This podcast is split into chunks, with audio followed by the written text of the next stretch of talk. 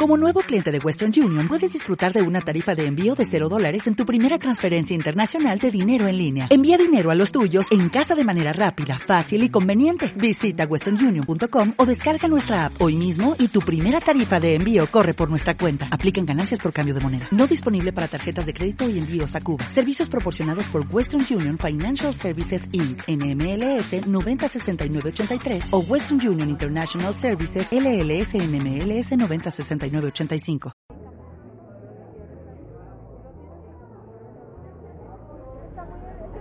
Arte, teatro, música, literatura, cine.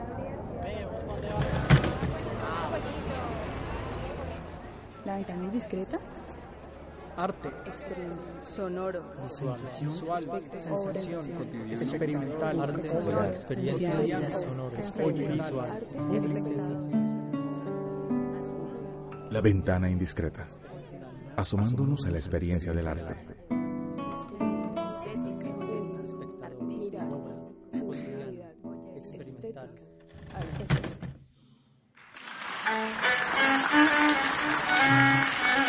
Y entonces, como cualquier joven enamorado, cogió esa, esa flor y empezó.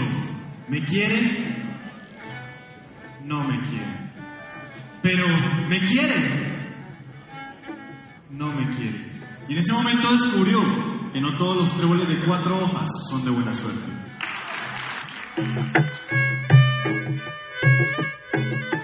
Una vez más me encuentro en uno de los corazones de la cultura en la Universidad del Valle. En esta ocasión me muevo por la estructura circular de la plazoleta de ingenierías. En el fresco de las 6 de la tarde, funcionarios, docentes y en especial estudiantes de esta universidad se acercan hoy jueves a vivir otra fecha más del Perol, un espacio cultural y lúdico donde cuenteros en formación y otros con recorrido de talla nacional compartirán con nosotros, su público, alguna de sus historias y creaciones. este sí está delicioso, ni muy frío ni muy caliente. Esto, esto fue lo que dijo Ricitos de Oro después de comerse el tercer osito. Mientras algunos organizan un equipo de sonido, algunas voces prueban los micrófonos y el nivel del volumen de los baffles. Un chico de cabello rubio y crespo sopla sus manos mientras da algunas instrucciones.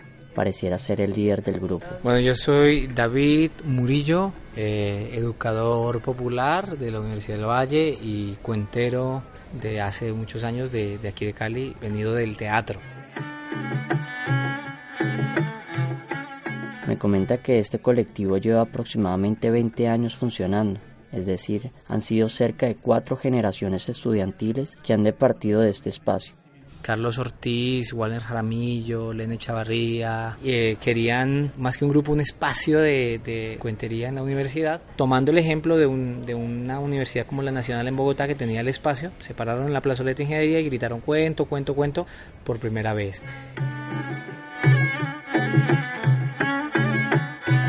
A pesar de su tradición, aún despierta expectativas a quienes se acercan a escuchar cuentería.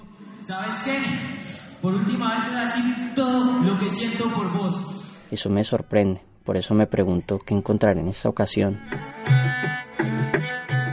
Mi nombre es Angélica. Mi nombre es Andrés García. Mi nombre es Isabela Vázquez. Mi nombre es Eduardo Valencia. Tengo 22 años. Tengo 22 años. Tengo 26 años. Tengo 19 años. Y soy estudiante de la universidad. Sí, ya mira que... Antes había estado en un evento del Perol. Hace como 15 días había venido con unos amigos. Un jueves aquí en la plazoleta de ingeniería. Normalmente cuando salgo de clase con mis compañeros. A mirar qué, qué tal era y pues sí, sí. Como el parche de los jueves, ¿no? Cuando uno no tiene nada que hacer. Para entretenernos con los cuentos. Pues más que todo, cuando me dispongo a escuchar cuentería es... Porque de una manera humorística describen la cotidianidad de las cosas. Porque no, no estoy estresado por algo más. O sea, uno viene como a relajarse, como a, a, que le echen un cuento. Lo expresan de una manera chistosa para que la gente se divierta y... Es un momento de pronto donde uno se puede entretener. Y como que encuentre un, algo en común con ellos. En parte me causa un poco de nervios cuando los cuenteros se ponen como a improvisar y a decir cosas de los rasgos físicos o rasgo característico de una persona dentro del público. Vengo y me distraigo pensando todas las historias que ellos hacen y creando también escenas en mi cabeza. Chévere, chévere, cosas así. Eso me, me causa como angustia, no sé por qué. Es un parche chévere y además es un ambiente bacano. Un día, mi querido público, un día se armó una fiesta, pero no era una fiesta cualquiera, era la fiesta de todas las funciones de la matemática. Los asientos de la plazoleta se han llenado. Empieza la función. Eso era lindo, usted podía ver un TCP bailando con una raíz de X. O sea, un trinomio cuadrado, perfecto. O sea, todas... Escuchamos algunos cuentos cortos, otros largos. Algunos nos entretienen, a otros les despierta emociones que van desde la euforia. Bien, estamos todos, estamos los 10, sí. Ay, nos parecemos tanto. ¿Por qué será? ¿Será que tenemos algo en común? Pues claro, pendejo, un factor. Mientras las historias van acompañando la noche que se acerca, mi imaginación se eleva por unos segundos. La asistencia nutrida y la historia que lo precede demuestra que el Perol es un espacio lúdico y cultural universitario, un punto de encuentro, pero también un escenario propicio para la creación y el disfrute del arte. El Perol eh, fue un guiño a la Perola, que fue el primer espacio de cuentería en una universidad pública en la Nacional de Bogotá. Se hacen de muchas maneras. El cuentero es un lobo solitario, pero tiene preparación, tiene trabajo de cuerpo, trabajo de voz, trabajo de creación literaria, trabajo de adaptación. Las mentes más grandes de este planeta se reunieron en el mismo lugar, estaban todas, estaba Marx, estaba Foucault, estaba... Y luego todo eso da como resultado un cuentero que pueda ser el mismo, un cuentero que llamamos orgánico, que sea sin fingir, sin impostar, que sea como un conversador escénico. Estaba Pitágoras, estaba Newton, estaba Galileo, estaba Creo que así consideremos o no artistas a estos oradores de cuentos, sí es cierto que es un espacio que aún cumple con las expectativas de quienes se sientan alrededor de la plazoleta a escuchar y disfrutar de estas historias. Pues lo que pasa es que hay mucha discusión en ese sentido, porque eh, o el arte como tal es una cosa de contexto. Como una práctica social, digámoslo así. Y en este caso, eh, definir la cuentería como arte. Presenta como un problema entender qué es un arte y qué no. Yo lo metería dentro del arte escénico. Sí sé que está muy ligada, por ejemplo, a, a la literatura. Me parece que es una expresión cultural. Pues la literatura es trabajo con historias, pero por escrito. La cultura no siempre es equivalente al arte. Y la cuentería es trabajo con, con la palabra y las historias, pero de una manera oral. Pienso que todas las personas que se paran aquí en, vienen es precisamente porque tienen esa vena artística. Porque pues claramente es un manejo del espacio de alguna manera reaviva esa tradición oral que todavía persiste en muchos territorios de Colombia. El cuentero en sí pues tiene que convertirse en, un personaje. Pero simplemente hecho de que lo vengan y lo hagan ya los hace, los convierte en un artista. No sé, es una práctica social que reúne mucha gente y, y me parece que pues con eso se justifica. Los últimos dos son los únicos que tienen una opción de hacer algo que eso sí no pasa en Colombia. Se llama salvar patria. Pues de los cuentos que escuché recuerdo... Pues no recuerdo ningún nombre en específico de los chicos. Uno que mezclaron de un cuento infantil, Lucitos de Oro con los osos, la historia de, de la oreja de Van Gogh. Y con la sangre caliente chorreándole por el cuello, dibujó una mariposa. Y esa mariposa, señoras y señores, fue la mariposa más linda de todo el manicomio pero me gustó la parte de los microcuentos. Como que no sé, me impactó. Porque creo que es un ejercicio difícil, ese de darle sentido y dar a entender historias tan, tan concisas. Recuerdo una mezcla que hicieron de frases de películas, lo unen con eventos de la realidad. Hasta la vista, baby.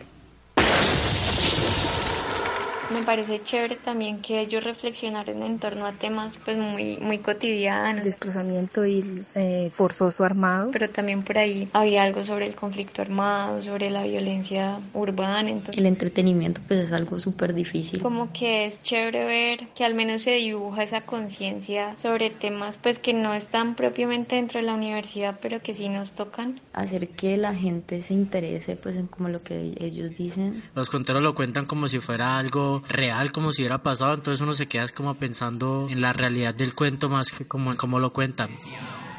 Muchos caerán a tu derecha, miles a tu izquierda, pero ninguno. Le pegaron cuatro impactos más.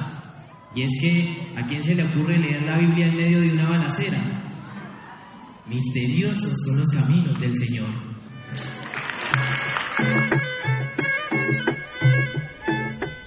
Las sonrisas y los aplausos son las expresiones más comunes que logro observar esta noche.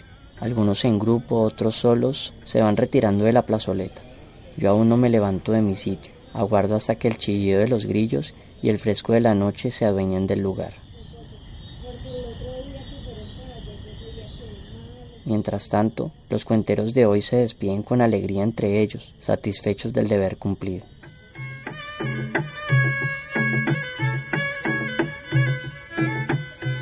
Próximo episodio, desde la ventana indiscreta, los invitamos a sumarnos a otra experiencia del arte.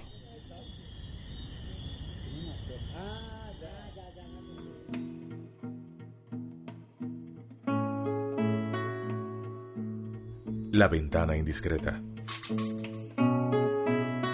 Asomándonos a la experiencia del arte. Episodio 14. El Perol. Dirección ejecutiva e investigador principal, José Leap. Dirección de la serie radial y coinvestigador, Jorge Caicedo. Dirección de producción y coordinador Creacom, Julián Hernández. Investigación en campo, Laboratorio de Creación en Comunicación, Creacom. Guión, realización y narración, David García. Asistencia de producción y producción de campo, Aura Camila Lema.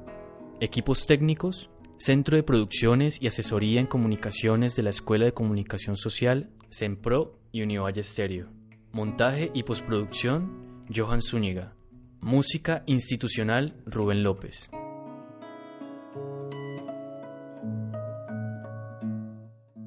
Agradecimientos a David Escobar, cuentero y educador popular.